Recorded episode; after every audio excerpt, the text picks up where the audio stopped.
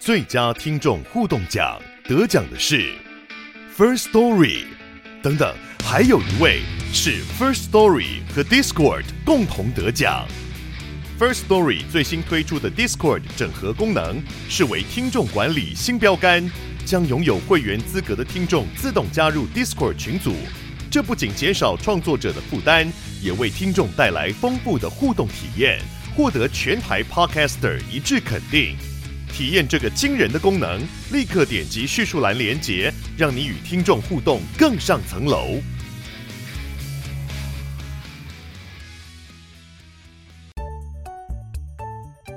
想要掌握即时市场观点吗？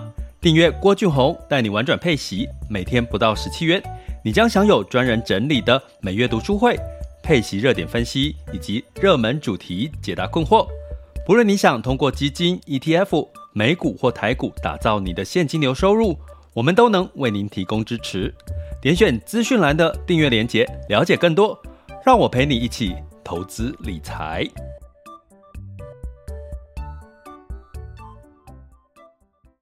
各位亲爱的学员以及听友们，大家早上好、中午好、下午好、晚上好。今天是二零二三年九二一九二一，哎，九二一大地震，哈哈，哎，我突然听到九二一，就想到很多年以前的这个哈、事情。然后周四了，九月有个过即将接近尾声，中秋节日子。如果你是属于那个像我一样觉得日子过得很快的。那代表呢，其实你应该都过得非常的充实哈。那在这个过程当中，即将要进入到九月结束，就进入到第四季了。天气也开始变凉，将会慢慢变凉哈。那基本上其实是越来越接近这个二零二四年，进入到即将要讨论降息的时候。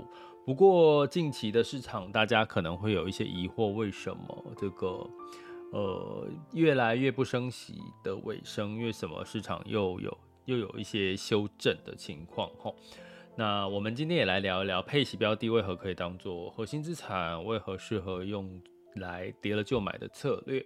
那也呼应今天其实有学员就是来问了我这样一题啦，哈，所以我想要跟各位来聊一下。那我们先简单解读一下市场的状况，就是说，在周三晚上的时候呢，这个联准会哈就提出了这个诶九月份确定不升息的一个说法哈，这个我们已经都之前跟各位讲过，百分之九十九不升息哈，所以其实从 FedWatch 的数字里面，其实你大概都可以知道升息的预期，所以但是。这个升息的预期虽然几率是很明显的，可是市场毕竟还是受到什么不同的因素影响，比如说恐慌啦，比如说市场没有太多的利多啦，或者市场有一些资金害害怕后续这个呃涨了就跌下来，所以就是有一些获利了结的卖压啦，哦，或者是种种的因素哈带来的市场的波动。所以我常跟各位建议一个想法，哈，大家可以放在心里面，就是市场永远是对的，你不要去怪市场，说啊，不是说美美联储不升息了啊，怎么股价股市还在跌？不要去怪这件事情，因为没有标准答案的，所以你要去说去预测，只能说通常机构啦，或专家都是预测一个方向，接下来应该是怎往哪边走。可是呢，就在预测方向的同时，你有没有发现现在的方向不好预测嘛？因为其实到底接下来不升息了，诶，接下来如果要讨论降息，二零二四年似乎降息的几率也降低或延后了哈。在我刚刚提到 FedWatch 九月份不会升息，十月呃十一月跟十二月，其实坦白讲，升息的几率也降低了。好，十一、十二月升息的几率也降到三成以下。那为什么这个呃美债殖利率还是涨，然后这个这个美股还是修正哦？其实看远一点，二零二四年其实本来预期三月份降息一码的几率是有的，四成以上，现在又下降了。也就是说，二零二三年、二零二四年，然后明年。降息，三月开始降息，这个时间点又开始有点模糊了，没有一定会在三月降息了，甚至会延后。所以你会看到这种不断的这个动态调整的情况，会让市场看不清楚接下来到底会，你到底是要怎样呢？哦，联准会你到底是要怎样呢？然后对，所以呢。再回到基本面，基本面我们看到几个讯息，就是，诶，联准会其实美国并没有太弱的景气，台湾呢在进入到出口，八月份的出口其实也是持续的两位数的衰退，所以没有什么好消息，正常的。为什么？因为现在正落在景气衰退，因为你景气就是要一直衰退到。一个程度，比如说举个例好了，美国可能会看失业率啦，或者是这个出领失业救济金的人口啦。如果它开始攀升了，诶，那可能美国就有降息的理由哦。所以在这个情条件还没有出现的情况下，你就会觉得市场很闷，因为没有看到一些到底要不要降息的方向，到底还会不会升息的方向。这就是为什么最近市场会有一些些的这个担心的卖压。好，这就是。市场，这就是市场，永远是对的。你不用去预期。呃，那为什么投资人的心态会有这种焦虑感？好像我最近觉得我们的学员有一些些的焦虑感。为什么？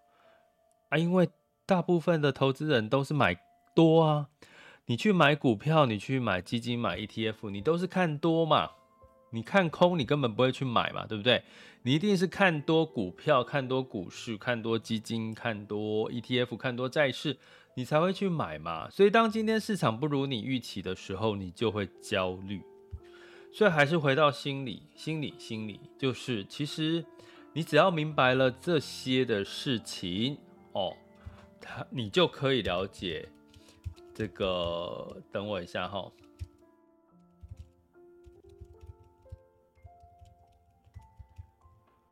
如果你了解了这些事情呢，其实你就可以平常心的去看待了，因为你看空、看多 都看多。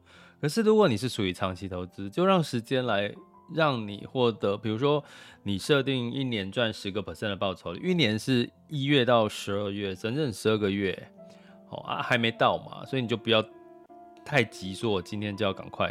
赶快赚到十趴二十趴，所以你会发现，我常常讲说，投资的心态永远高于这个投资的技巧哦，因为你会发现，你的技巧技巧再好，永远克服不了你的心魔、恐惧、过度乐观这些心态，你永远都是在那边操心压力，然后就是导致你这个呃做错决策哈。所以呢，我们玩转配息频道一直在讲配息。呃的这个标的其实是一个很好的克服人性弱点的。为什么？因为它不基金有月月配，现在 ETF 也有月月配，有季配，有年配。所以今天不管它配股利、配债息、配资本利得给你，其实就是帮你落袋为安嘛，就代表你在市场的这个的这个投资，你不用全部都在压在风险性的资产。当它帮你，当你每个月部分。停利的时候，其实你就有部分落袋为安，那个部分就不会因为市场短期的修正而亏损，甚至呢，你会有短期可以把资金再回回到市场的一个现金的一个预算跟子弹，哈，所以呢，配息的标的其实是一个符合人性，甚至帮你解决你没有办法做到这个停利甚至停损的一个自动化的机制。懂吗？好，听到这边你应该懂。其实它某种程度你认同的话，那我告诉各位，那基本上其实它就是一个很适合你长期持有的工具。好，那我们再讲哈，我们今天的主题呢，既然是要说在这个配息，它适不适合跌了就买哦，核心资产哦。那我们现在聊为什么配息的这个标的大部分好，我们今天主轴好，我们放在。基金跟 ETF 好了，个股不看哈。为什么？因为个股的变动，比如说金融股啦，你要不要当长期持股？当然，银行可以嘛，银行很多都是百年银行、两百年银行这种的，哈，因为他们通常银行的资金就是一个比较善于管理资金的一个一个一个资产管理的一个标的，哈。那我们讲配息标的为什么适合当核心资产？除了就不不管个股，是基金 ETF，用基金 ETF 来看，通常会被当做配息标的。通常有几个特色嘛，比如说它有稳定的配息嘛，好，那稳定的配息代表什么？这家公司有多余的盈利哦，可以配给你，哦，代表公司是赚钱的，财报是稳健的，现金流是稳健。这个我已经讲过，我就不不多说哦。那对，不多说。但是其实，如果你真的很想要彻彻底底的从基础一直学会怎么去操作投资配息标的基金 ETF，呃，请大家可以呵呵这边做个工商时间。第一个，呃，目呃，我这些在博客来上面我有。两本书，一个叫《找到奇葩的定存》，一个是叫《投资赢家领息创富术》。这两本书都是在讲这个投资，哈，投资标的基金啊，甚至有一些 ETF 的一些观念跟实操，哈，所以可以看书，或者是哈，我昨今天才刚上架我们的付费订阅的单集，不管你是从呃，Mr. Box 从这个 Apple Podcast 或从 First Story，或者是从网校订阅，你都可以看到了最新的一集哈，就是找到七八定存的我个完整课程的第一步，那大概有两个小时的时间，那下半部会在十月份上架，只要你是付费订阅学员都可以都可以学。为什么我要做这件事情？是因为二零二四年要到了。二零二四年降息就是投资胜率最高的开始的市场拐点了。那你还不学习？那你是我的付费订阅学员，那你又课程就摆在那喽。你又不学，两个小时很长哦。好，所以我分两步啦。哈。第一步两个小时，那下半部在十月份两个小时。如果课程都摆在那里都不学，那就是你的问题了，好吧？好，你就你就不要再怪东怪西了。好，完整的课程都放上架要给你学习。为什么？我要应应二零二四年，接下来应该是多重资产配置，股票跟债券都有机会往上的一个很比较明显的一个趋势。因为二零二四年开始要讨论降息这件事情了，哈。所以呢，基本上在配息的标的里面，我在这个完整课程里面都也都提到了。其实配息的组的标的大部分都是大型的全职股，哈。我举个例好了，这也是我下一本书，顺便做个预告。我下一本书 预计二零二四年的三月要出这本书，讲配息 ETF。我讲一个事情哈，最近的这个配息 ETF 里面呢，你可以看到，呃，又增加了几档持股哈。那增加了持股，就是通常这个配息 ETF 会做每一季的汰弱留强哈。那你会看到什么呢？比如说，你会看到它加了，比如说加了纬创，哦，最近的配息 ETF，我不说哪一档了哈。那今天今天不是在讲这个嘛？那你会看到今天的纬创是在整个大盘是下跌的情况下，哦，今天台湾加权指数跌两百点，嗯，然后基本上呢，你会看到纬创是上涨的，为什么？因为我有。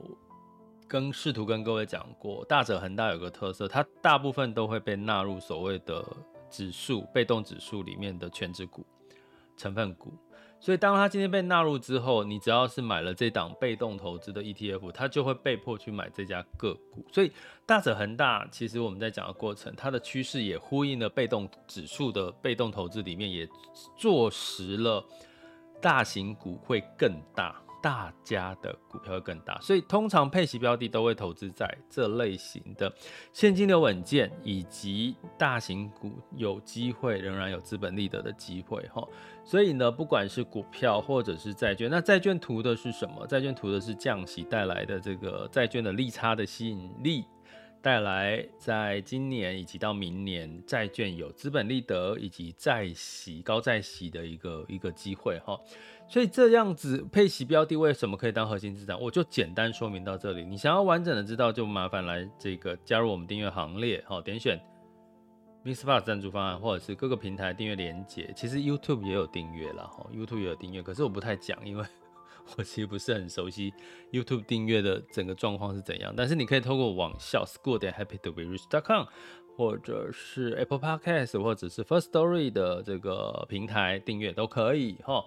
好，那所以呢，我已经解释了为什么它适合当核心资产，因为通常它就是大型权值股，被动投资长期来讲，它就是不管是景气好坏都有它的份。景气不好的时候，大型权值股比较抗跌，比较耐抗、耐抗嘛，耐震，对不对？哈，就是核心资产的概念。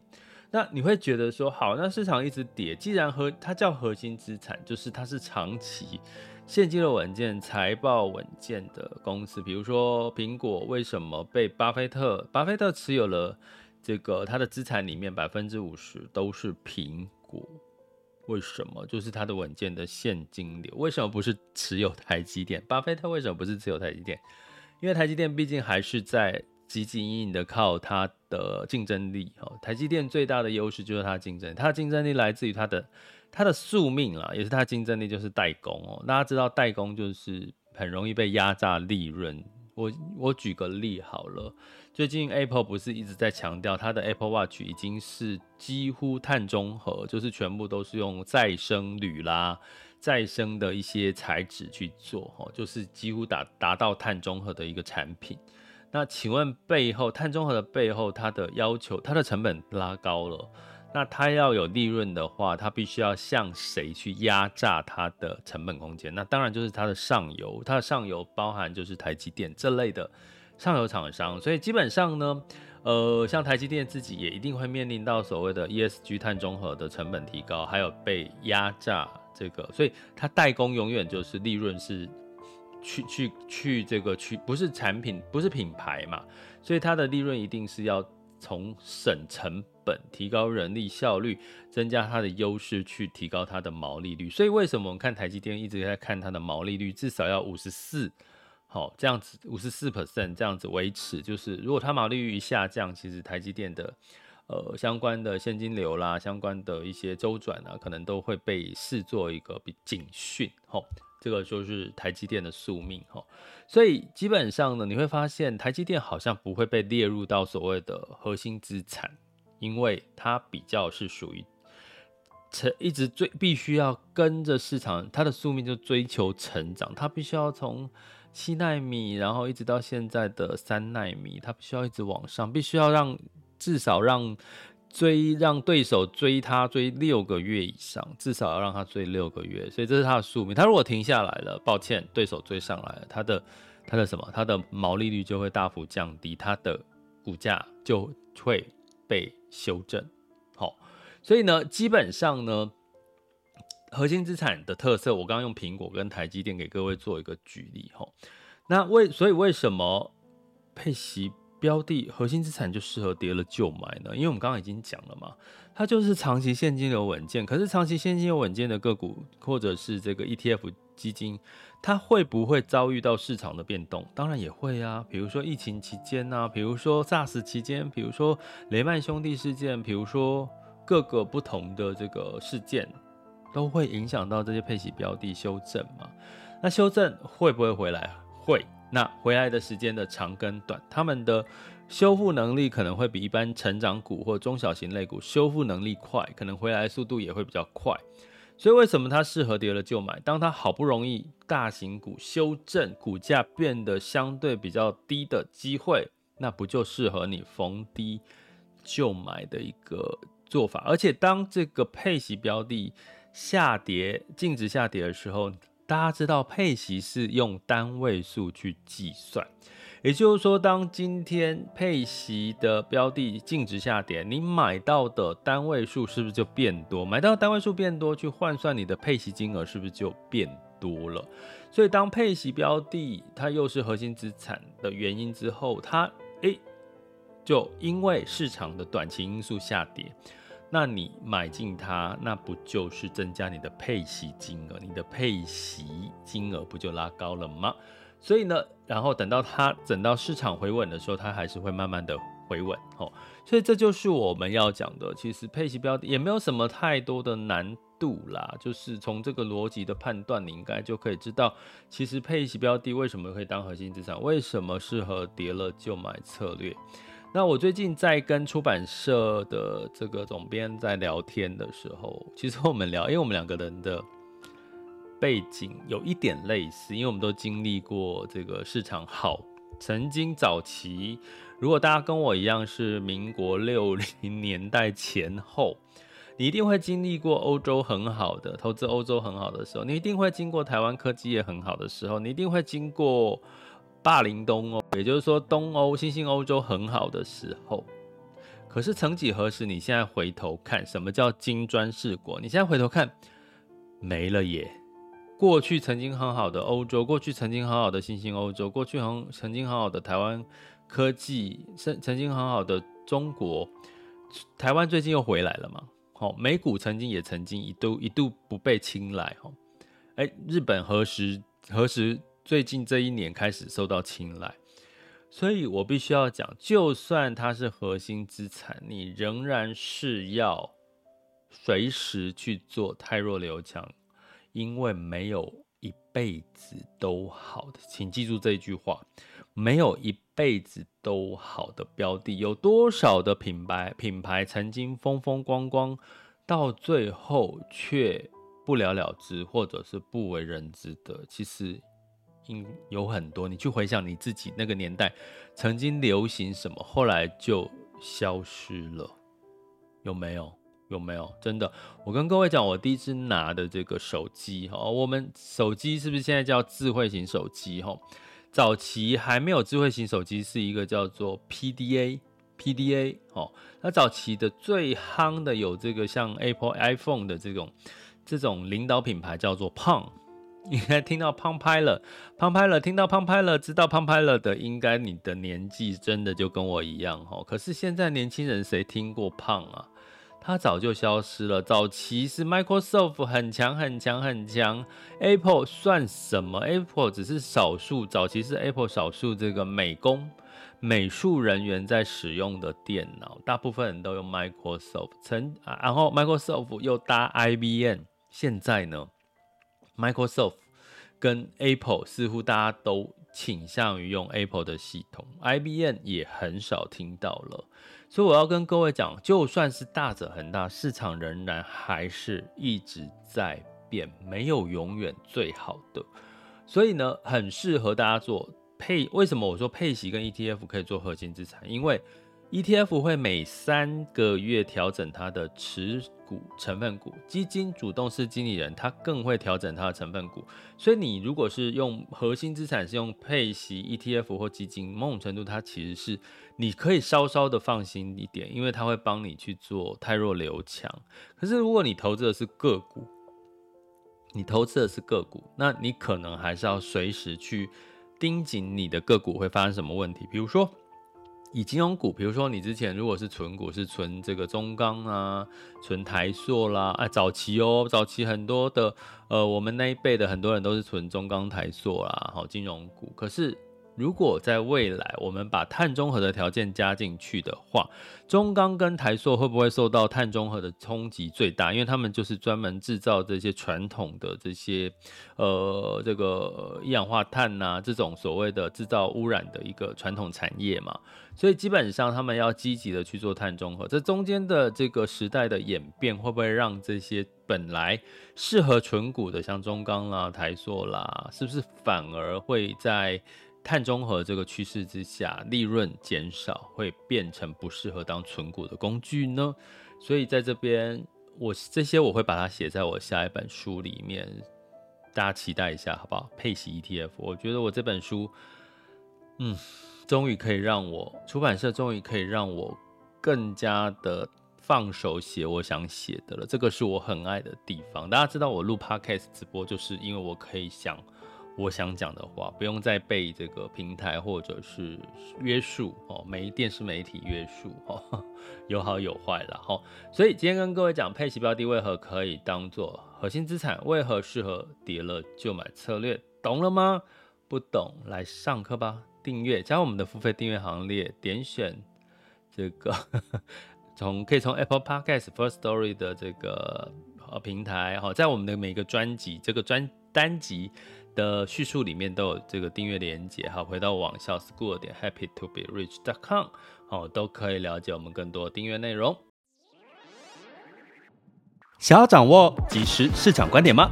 订阅郭俊宏带你玩转配息，每天不到十七元，你将享有专人整理的每月读书会、配息热点分析以及热门主题解答困惑。不论你想通过基金、ETF、美股或台股打造你的现金流收入，我们都能为您提供支持。点选资讯栏的订阅连结，了解更多。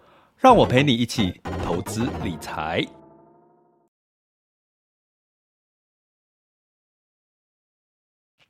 接下来呢，进入到二零二三年的这个九月二十一日，全球市场盘势轻松聊。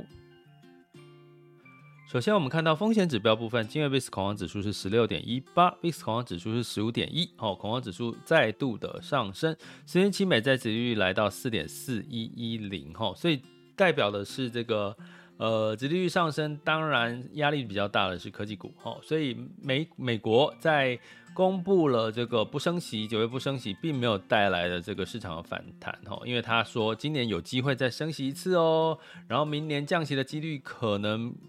没有那么快了，所以道琼下跌零点二二 percent，S&P 五百、纳斯达克跟费城半导体分别下跌零点九四、一点五三以及一点七四个百分点。那欧股的部分，因为是在这件事情之前，欧股就收市了，所以欧股是上涨的。尤其是像汽车类股、石油跟天然呃呃汽车类股上涨哈，泛欧六百上涨零点九一 percent，英德法分别上涨零点九三、零点七五跟零点六七个百分点。欧洲我要稍稍的调整一下我的看法，因为他们最近因为通膨的压力明显的降温，所以目前看起来欧洲已经在讨论是不是升息可以暂缓了。本来我们有提过欧洲进入到升息循环，可是目前通膨压力明显降温。反而让这个欧洲似乎有可能会暂缓升息，所以这个对欧洲是个利多。那在雅股的部分呢，普遍在周呃周三的时候，普遍是下跌不到一个百分点。日经哈二五下跌零点七三，好，那这个台湾加指数也下跌零点六一 percent，好，那 A 股、港股也都下跌，哈。那今天呢，呃，A 港股，呃，今天的整体的雅股仍然是持续的下跌了，哈。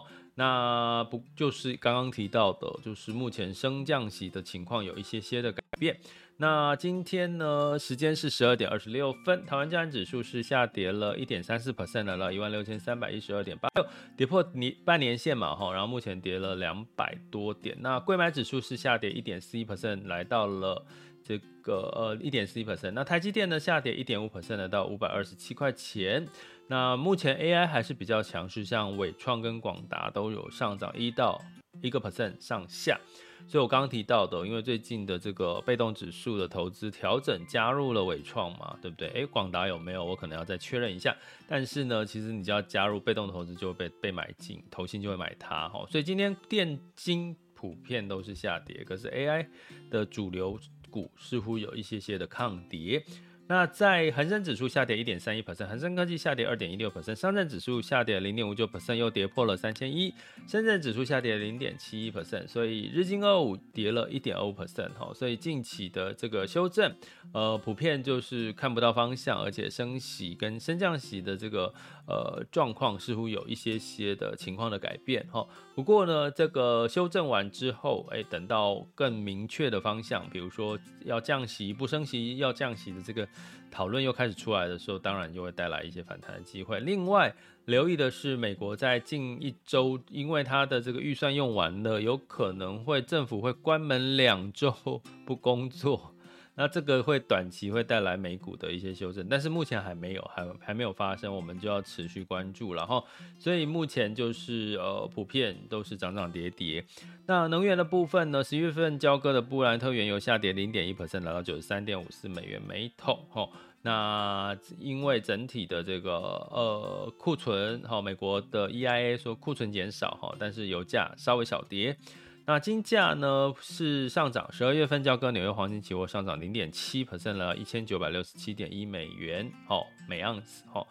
那整体来看，那当然就是它没有升息嘛，九月二十二号就是这个九月份没有升息，然后再加上欧洲可能慢慢的有，哎，看起来是欧洲有暂缓升息的情况，所以让黄金稍微上涨，哈。